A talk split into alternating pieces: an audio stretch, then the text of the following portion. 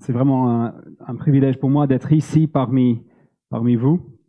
Alors, je propose un texte dans le livre de la Genèse, Genèse euh, 28, à partir du verset 10.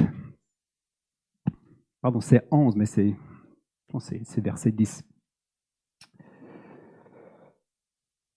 J'ai demandé à Franck alors combien de temps pour prêcher? Et vous faites vraiment confiance au prédicateur. Il m'a dit, prends tout le temps qu'il te faut. Donc on va, on va, voir, on va voir combien de temps ça, ça fera. Et ça y est, on a tous trouvé Genèse euh, 28 euh, à partir verset 10. Alors Jacob partit de Beersheba et prit la direction de Haran. Arrivé à un certain endroit, il y passa la nuit, car le soleil était couché. Il prit une pierre tant qu'il fit son oreiller et se coucha à cet endroit. Il fit un rêve. Une échelle était appuyée sur la terre et son sommet touchait le ciel. Les anges de Dieu montaient et descendaient par cette échelle. L'Éternel se tenait au-dessus d'elle ou au-dessus de lui, différence de traduction. Elle dit, je suis l'Éternel, le Dieu de ton grand-père, Abraham, le Dieu d'Isaac. La terre sur laquelle tu es couché, je te la donnerai à toi, à tes descendants. Ta descendance sera pareille à la poussière de la terre. Tu t'étendras à l'ouest et à l'est, au nord et au sud, et toutes les familles de la terre seront bénies en toi et en ta descendance. Je suis moi-même avec toi. Je te garderai partout où tu iras et je te ramènerai dans ce pays, car je ne t'abandonnerai pas tant que je n'aurai pas accompli ce que je te dis. Jacob se réveilla et il s'est dit, c'est certain, l'Éternel est dans cet endroit et moi, je ne le savais pas. Il eut peur et dit que cet endroit est redoutable. C'est ici que se trouve la maison de Dieu. C'est ici que se trouve la porte du ciel. Jacob se leva de bon matin, il prit la pierre dont il avait fait son oreiller, et il fit un monument et versa de l'huile sur son sommet. Il appela cet endroit Bethel, Bethel, mais la ville s'appelait auparavant Luz. Jacob fit ce vœu. Si Dieu est avec moi et me garde pendant mon voyage, et s'il me donne du pain à manger et des habits à mettre, et si je reviens dans la paix chez mon Père, alors l'Éternel sera mon Dieu. Cette pierre dont j'ai fait un monument sera la maison de Dieu, et je te donnerai la dîme de tout ce que tu me donneras. comment vous vous présentez-vous aux autres? Je viens d'avoir ces questions, peut-être j'aurais pu poser aussi des questions à, à l'un d'entre vous. Vous commencez avec quoi? Votre nom, votre âge, ou peut-être pas? Votre métier, votre nationalité? C'est important, hein, c'est ces choses que nous partageons sont des choses fondamentales, non? Vis-à-vis de notre vie, vis-à-vis -vis de notre caractère. Alors, Dieu, comment Dieu se présente? Vous savez peut-être l'époque de la Bible, il avait très peu d'athées. Les gens connaissaient, les gens avaient une foi dans un Dieu, dans euh, des divinités. Et c'est pour ça que de savoir qui vraiment est ce Dieu et comment ce Dieu se présente était essentiel. Je pense que vous avez une, une phrase qui est connue de Tozer, c'était un, pasteur, et lui il dit Et lui, il dit, moi je lis, ce qui nous vient à l'esprit euh, lorsque nous réfléchissons au sujet de Dieu est la chose la plus importante à notre sujet. Vous connaissez cette citation? Moi, je ne suis pas tout à fait d'accord, parce que je pense que c'est finalement ce qui vient à l'esprit de Dieu, ce que Dieu pense. Lorsque lui pense à notre sujet, c'est la chose la plus importante dans notre vie. Mais quand même, la phrase est, pas mal, non? Comment nous, si nous connaissons, et le Dieu que nous connaissons, et comment Dieu se présente plusieurs fois dans la Bible? Je lis, je suis le Dieu d'Abraham, d'Isaac et de Jacob. Dieu répète cette introduction à lui-même plusieurs fois. Et en fait, 30 fois, Dieu dit dans la Bible, je suis le Dieu de Jacob. Le Dieu de Jacob. Par exemple, Psaume 46. L'Éternel des armées est avec nous, le Dieu de Jacob est une forteresse pour nous. Ou peut-être 146. Heureux celui qui a pour secours le Dieu de Jacob, qui met son espoir en l'Éternel, son Dieu. Qu'est-ce que ces versets veulent dire? Si Dieu dit, je suis le Dieu de Jacob, ça veut dire qu'il faut connaître comment Dieu a interagi avec Jacob pour savoir finalement son caractère. C'est ça, on a ces histoires dans la Bible qui nous aident à comprendre qui est ce Dieu. C'est bien, cette, cette, prédication se trouve très bien dans cette ligne de ce que les étudiants étudient. Hein. Où finalement, au début de la Bible, Dieu nous aide à vraiment avoir une vision claire de qui il est. Et du coup, est-ce que ces versets, le Dieu de Jacob est une forteresse, c'est important pour chacun ici aujourd'hui. Est-ce qu'on connaît le Dieu de Jacob? Le monde était bouleversé par cette pandémie. Je pense d'avoir une forteresse, d'avoir un secours, est d'autant plus pertinent que jamais. Et comme on vient de dire, on passait d'une pandémie à une guerre en Europe. Est-ce qu'on connaît, est-ce que vous connaissez le Dieu de Jacob? Et alors ce matin, je, je pose juste un petit rappel, un épisode dans la vie de Jacob qui nous aide à, contempler, à comprendre de nouveau le Dieu de Jacob. Et cette expérience que Jacob a eue en Genèse 28. Et je pense de voir cette histoire dans trois temps ensemble. Dans un premier temps, de voir la solitude de Jacob, ensuite le rêve de Jacob, là où on passait plus de temps, et ensuite sa réponse. Du coup, regardons ces premiers versets. J'espère que vous avez vos Bibles ouvertes. Jacob partit de Beersheba et prit la direction de Haran. Alors, il quitte son pays pour un très long voyage, plus de 700 kilomètres. Et alors, pourquoi? Euh, Si on voit le verset juste, les versets juste avant, on voit que son père l'envoie à Haran pour trouver une femme. Ça, c'est une raison. Mais en fait, il y a une raison plus important derrière. Ça s'est passé. En fait, le frère aîné de Jacob, frère jumeau, veut le tuer. Et du coup, Jacob doit quitter la maison, il doit fuir. Euh, et du coup, il part à Haran. Et je trouve assez fascinant parce que Jacob vient, c'est comme dire, d'une famille croyante ou biblique. Euh, Jacob avait comme père Isaac, il avait comme grand-père Abraham. Et si on, part à l'est, et si on met les âges de, ces personnes ensemble, on voit que même Jacob, lorsqu'il avait à peu près 15 ans, euh, Abraham était toujours vivant. Donc, Jacob a un héritage impressionnant. Là, je suis à l'IBG, je, je lis des dossiers d'inscription des étudiants. Parfois, un, un étudiant va dire Mon père est pasteur. Donc, ça veut dire qu'ils avaient quand même une bonne connaissance de la foi. Alors, si à l'époque, l'Institut biblique de Beersheba avait un dossier d'inscription Mon grand-père était Abraham et mon père, Isaac. C'est impressionnant, non? Et Dieu, disons, la parole révélée à cette époque était assez simple. C'était des promesses.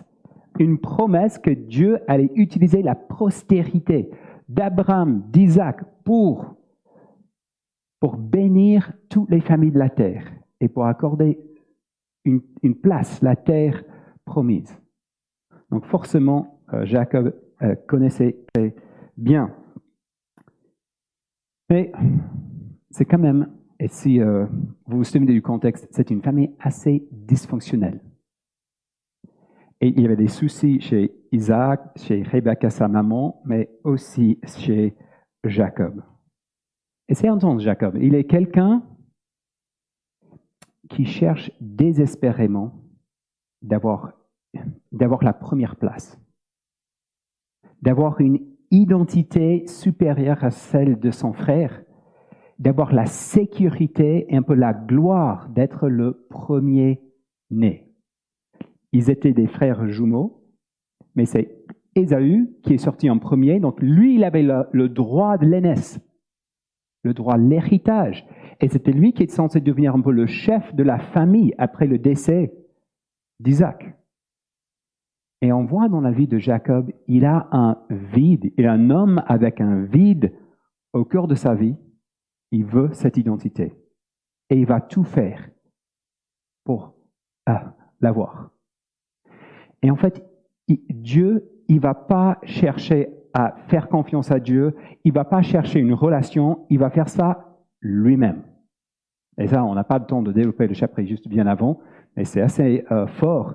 Il va vendre une espèce de soupe de lentilles à son frère aîné lorsque son frère a très faim, il, euh, il, revient de la chasse, et puis il est là, et euh, il a faim, il dit, mais, mes frères, euh, Jacob, est-ce que je peux avoir mangé cette, ce potage que tu avais fait? Et puis Jacob dit, oui, si tu me vends le droit de l'aînesse, parce que je dois l'avoir. Et son père dit, je suis en train de mourir, donc pourquoi pas? Et euh, il vend ainsi le droit de l'aînesse. Et puis, c'est pas que ça, c'est pas juste le droit, mais aussi la bénédiction, parce que ça venait aussi avec un moment où le père, euh, avant sa mort, allait bénir le premier-né. Et là, c'est une histoire assez extraordinaire où Jacob, il se déguise comme son frère, il trompe son père parce que son père voit pas très bien, euh, il se met à la place de son frère, il ment vraiment devant son, son père pour avoir la bénédiction. Et finalement, ça s'est pas très bien passé et il est chassé, son frère se met en colère, il veut le tuer et du coup, Jacob doit partir et il se trouve seul dans ce voyage. Ah, je trouve ce qui est intéressant ici, c'est pas la première fois qu'on voit cette dynamique. Les enfants, ils ont raconté cette histoire de la tour de Babel. C'est intéressant juste de, revenir sur ce, ce, verset dans Genèse 11. Ça, c'était la population de la terre. Et ils avaient comme projet de construire une tour. Allons, bâtissons une ville et une tour dont le sommet touche au ciel et faisons-nous un nom afin que nous ne soyons pas dispersés sur la face de la terre ça, c'est la population chercher une identité, non? Faisons un nom et une sécurité, une tour. Et on va faire ça nous-mêmes. Allons. En fait, ils ont trouvé une nouvelle technologie de faire construire avec des briques. Ils ont dit, allons, nous allons construire ça sans Dieu, nous-mêmes, et Dieu répond et il va confondre leur langue et le peuple vont être dispersés, exilés aussi. C'est pourquoi on a toutes ces histoires qui se répètent, je pense, pour nous aider à comprendre comment si souvent le péché fonctionne dans nos vies. Vous savez quoi? Que la Bible dit qu'aujourd'hui, nous sommes d'une certaine façon en exil nous étions créés pour une vie parfaite avec Dieu. On le voit dans Genèse 1, 2. Une bénédiction infinie, une place, une relation parfaite. Et le péché a tout brisé cela et on est en dehors. Et du coup, comme en Genèse 11, ou comme comme Jacob, nous avons tendance à dire, OK, je vais revenir, je vais construire quelque chose, je vais trouver une identité qui me va bien. Je vais trouver une sécurité, je vais trouver une gloire. Et les projets sont infinis, non? Les humains qui essaient de combler ce vide, comme Jacob, en manipulant les choses, en faisant construire quelque chose, pour trouver une vraie identité, une vraie sécurité, et finalement une gloire pour nous. Et vous savez quoi euh, Ça n'a pas marché pour Jacob. Vous savez pourquoi? Parce que Dieu l'aimait et Dieu allait le rencontrer. Et pour nous aujourd'hui, euh, parfois notre, nos projets de Babel, nos projets de auto-identité, auto-sécurité ne fonctionnent pas. Vous avez peut-être vécu des expériences dans votre vie. Et vous savez, c'est une grâce que Dieu fait. Si on est à, saisir et à voir que finalement, mon projet, ma, capacité de me, créer une identité, d'avoir cette sécurité moi-même par mes forces ne fonctionne pas et on se retrouve seul, on se trouve en fragilité, vulnérable, comme Jacob, on se trouve en exil. C'est un, c'est une bonne chose. Parce que là, on peut être ouvert à, à Dieu qui veut nous parler. Jacob est seul. Et on sait que le texte avant disait, il aimait bien habiter sous les tentes. Il aimait bien être euh, à la maison. Et là, il est chassé et il est seul.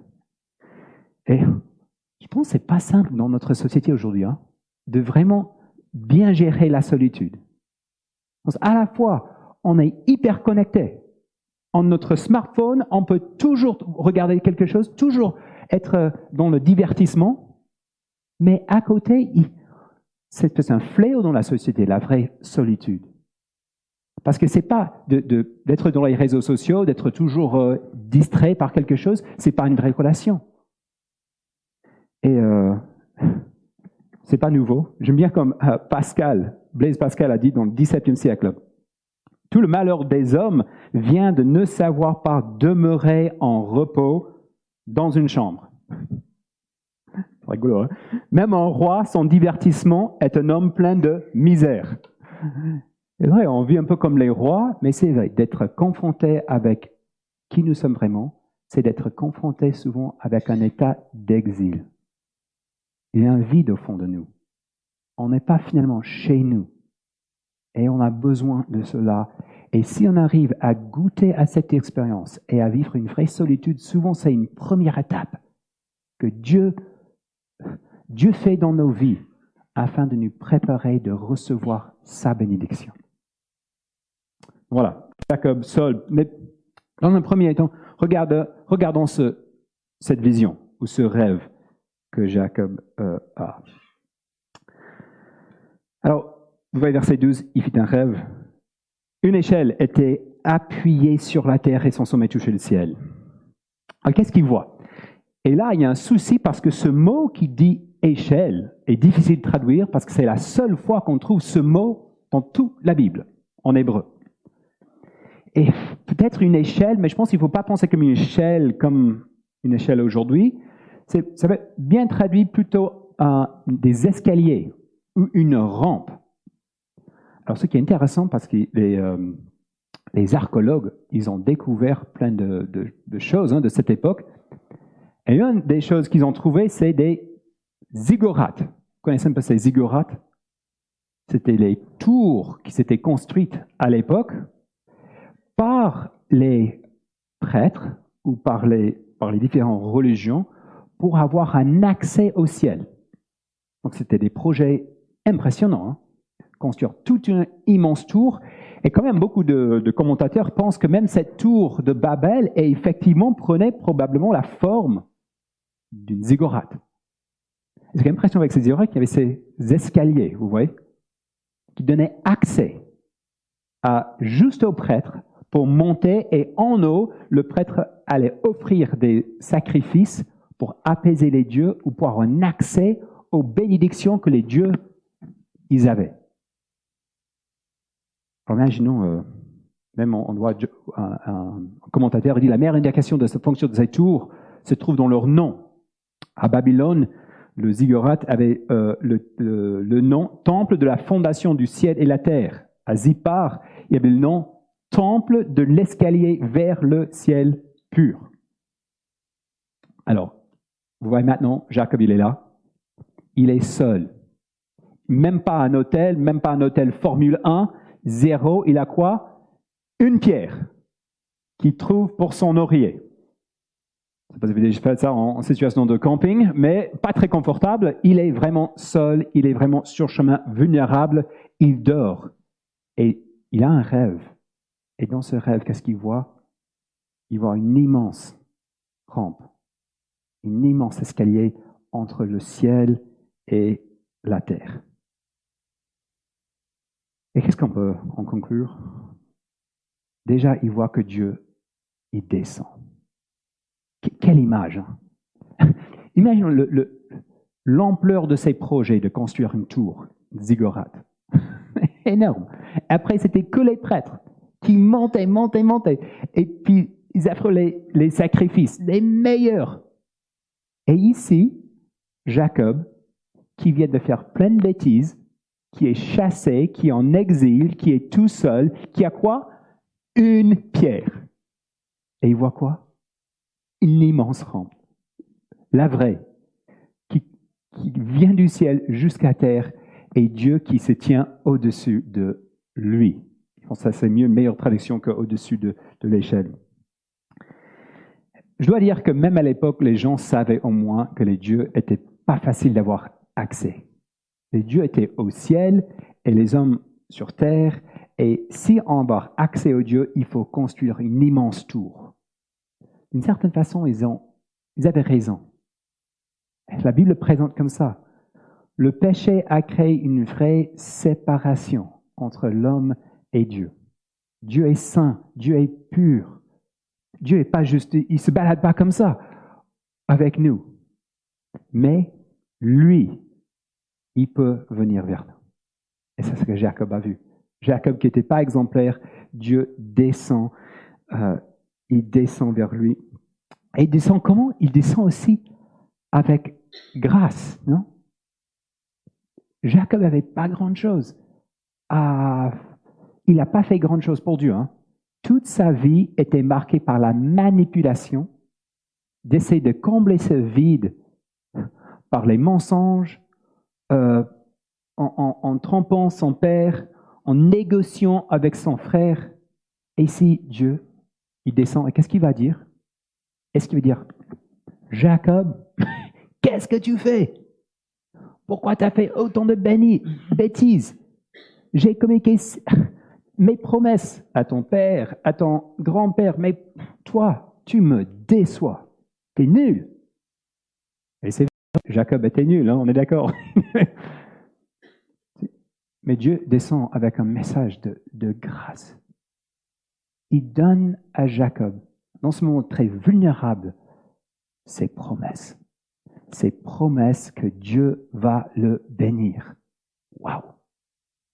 Et c'est pas pour autant que Dieu ignore complètement ce que Jacob a fait, le péché. On va voir par la suite que Jacob va apprendre ce que ça fait d'être trompé lui-même et Dieu va, d'une certaine façon, faire justice et va l'aider Jacob à saisir la gravité de ce qu'il a fait. Mais Dieu ne commence pas par là. Hein. Dieu commence par sa grâce. Il descend. Il descend avec cette promesse. Et euh, ça, pour communiquer ses promesses. Et ça, c'est trop extraordinaire. Jacob est là. Alors, s'il y avait un temps de questions-réponses, le ciel ouvert, une rampe entre ciel et terre, les anges qui descendent, Dieu est là, et Dieu parle. Et si Dieu avait posé une question-réponse, j'imagine Jacob euh, aurait pu poser plein de questions.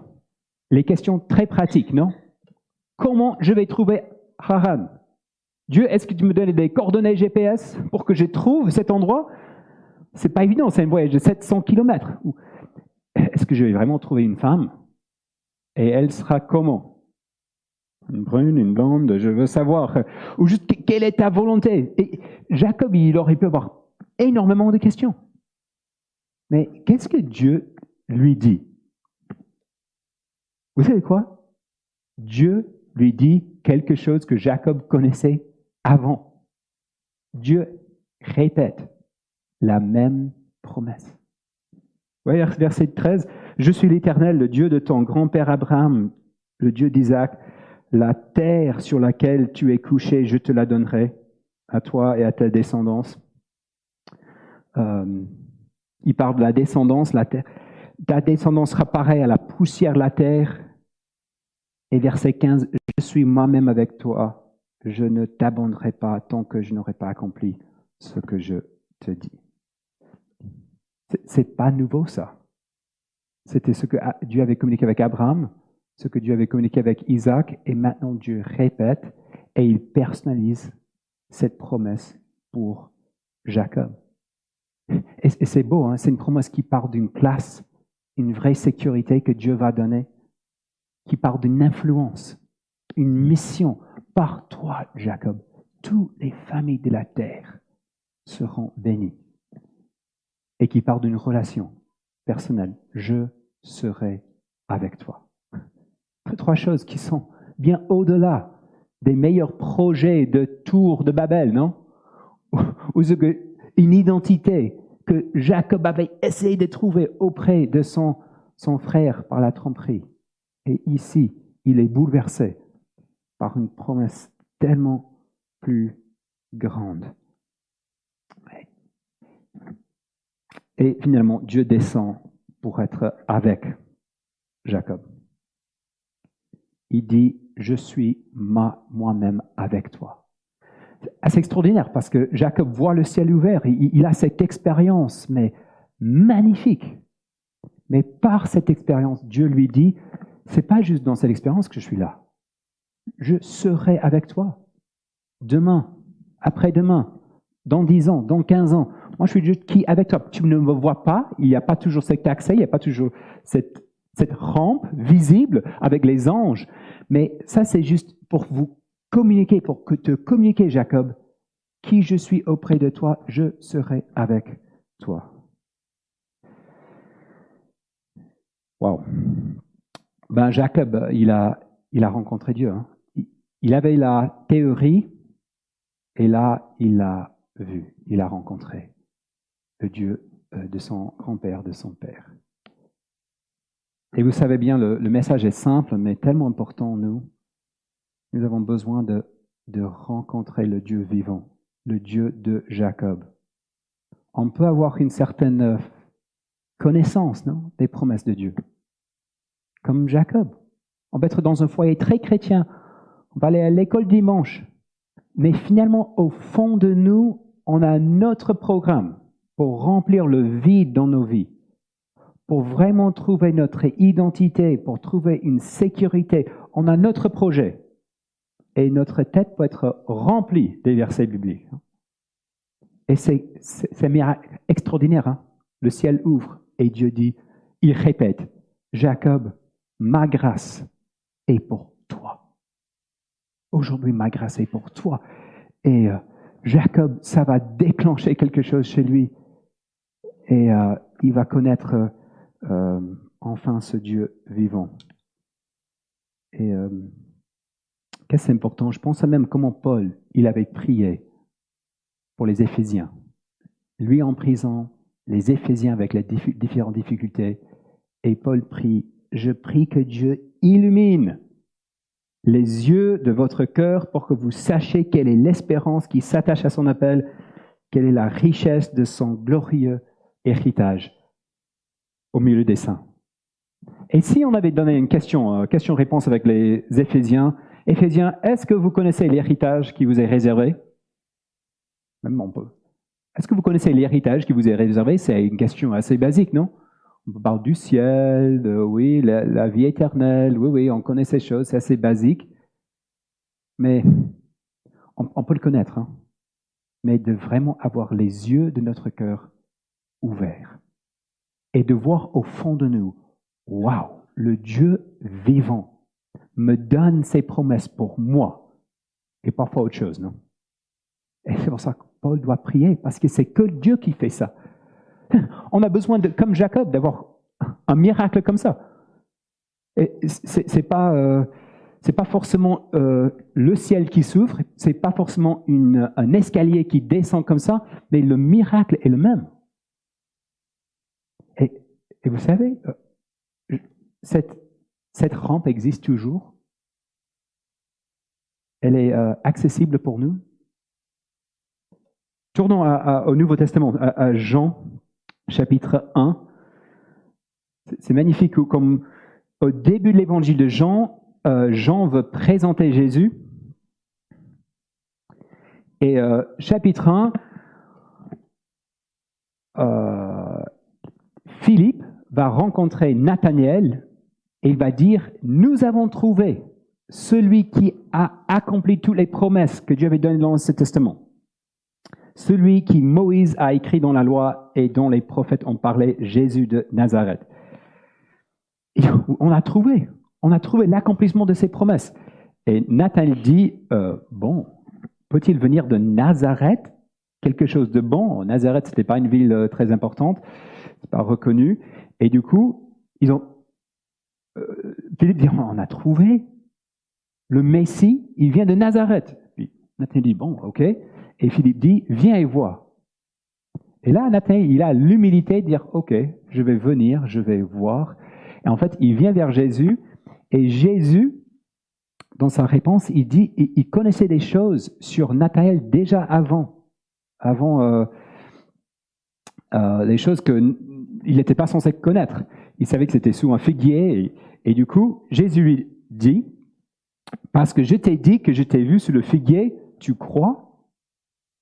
Tu verras de plus grandes choses que celles-ci. Il lui dit, en vérité, en vérité, vous verrez désormais le ciel ouvert et les anges de Dieu monter et descendre au-dessus du Fils de l'homme. Voyez l'écho? En fait, ce que Jacob a vu, c'était juste un, une illustration, c'est juste type de c'était juste un, modèle de l'Ancien Testament qui nous prépare à regarder la vraie réalité. Et Jésus dit, euh, vous verrez, si vous me voyez moi, si vous me suivez, vous verrez désormais le ciel ouvert et les anges monter de son Fils de l'homme. Et finalement, c'est en Jésus lui-même que Dieu est pleinement descendu vers nous, non? Vu que c'est Dieu qui descend, et en Christ, Dieu est pleinement descendu. Il est descendu pour prendre la forme humaine d'une personne, Jésus de Nazareth. Il est descendu pour prendre le, le rôle d'un serviteur. Il est descendu encore plus bas pour mourir pour nos péchés à la croix. Pas plus bas. Dieu est descendu et il est descendu avec grâce. Non? C'était pour ça. Dieu est descendu jusqu'à la croix afin de nous ouvrir le ciel, afin que cette rampe puisse vraiment exister, cet accès, le Dieu qui est saint et qui est parfait, qui nous accueille, bras ouverts. Comment? Parce qu'il a pris tous nos péchés, toutes nos fautes, tout, le, tout l'exil. Jésus lui-même était exilé sur la croix, afin de nous ouvrir le paradis et cette vie qui, au fond de nous, nous aspirons, une vie parfaite avec lui. Et Dieu descend pour donner ses promesses. Et finalement, la croix et la résurrection, c'est l'accomplissement, mais aussi une promesse pour nous, une preuve que le projet de Dieu pour ce monde n'est pas encore terminé. Et cette vie de résurrection va venir et on va vivre une nouvelle création. Pourquoi on peut le savoir? Parce que Christ lui-même, il est le prototype. Quand il est sorti du tombeau, quand il est ressuscité, Jésus prouve et il donne, cette promesse vivante qu'une nouvelle création euh, est déjà inaugurée et possible pour nous.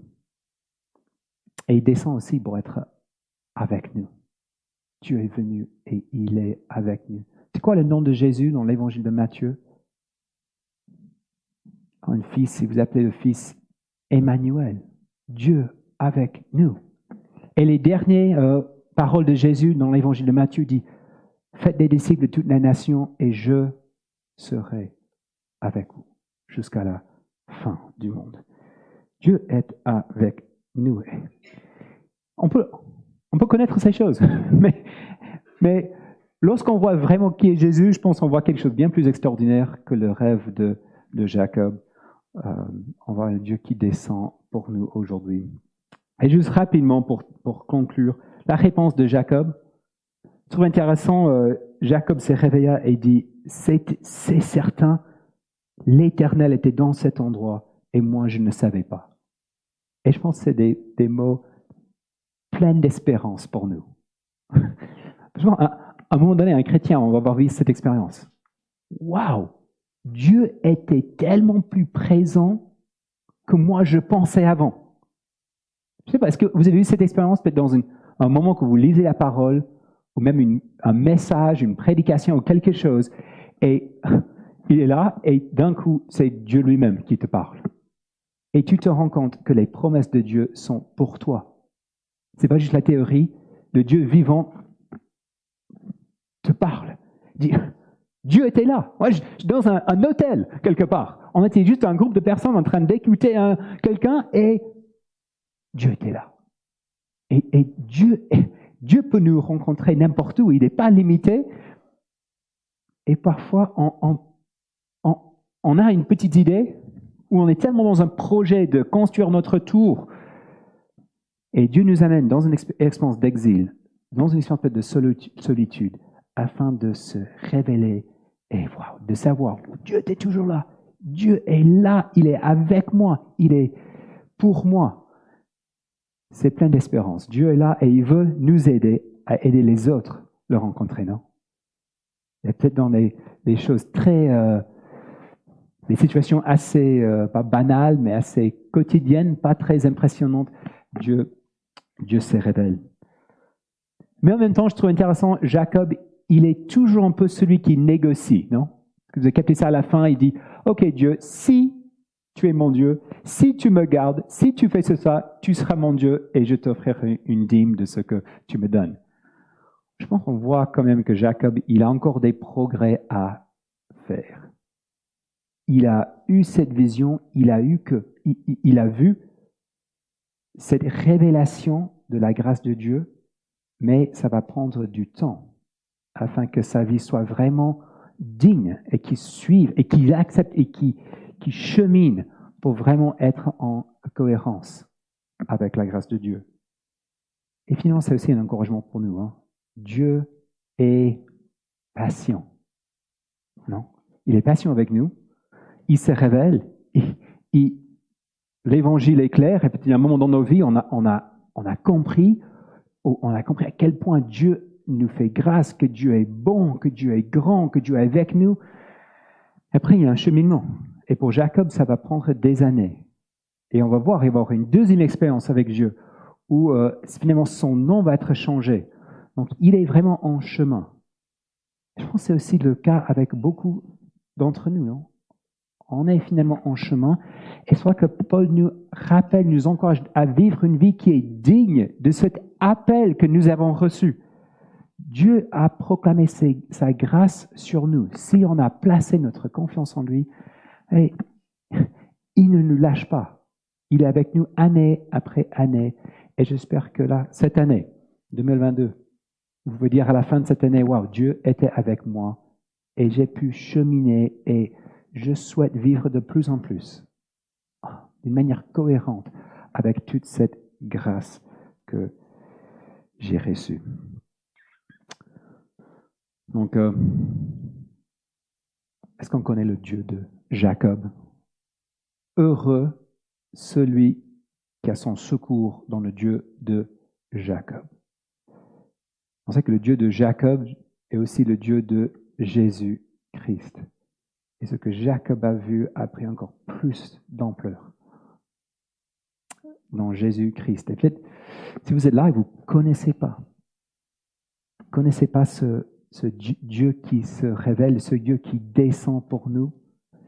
Et peut-être même vous vivez une expérience un peu difficile, une expérience un peu d'exil. Là, je vous encourage à, à regarder vers cette échelle, pas celui en Genèse 28, mais en l'évangile de Jean.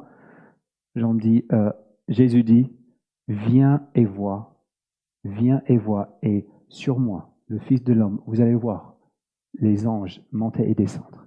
De vraiment voir qui est Jésus, c'est là où nous pouvons avoir accès à ce ciel ouvert, à ce, Dieu qui fait grâce, qui est avec nous.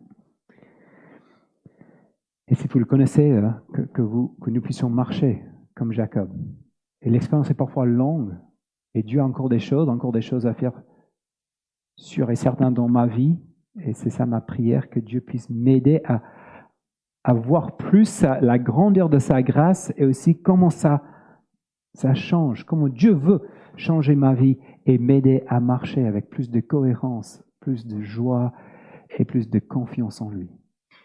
Heureux celui qui a le Dieu de Jacob comme secours.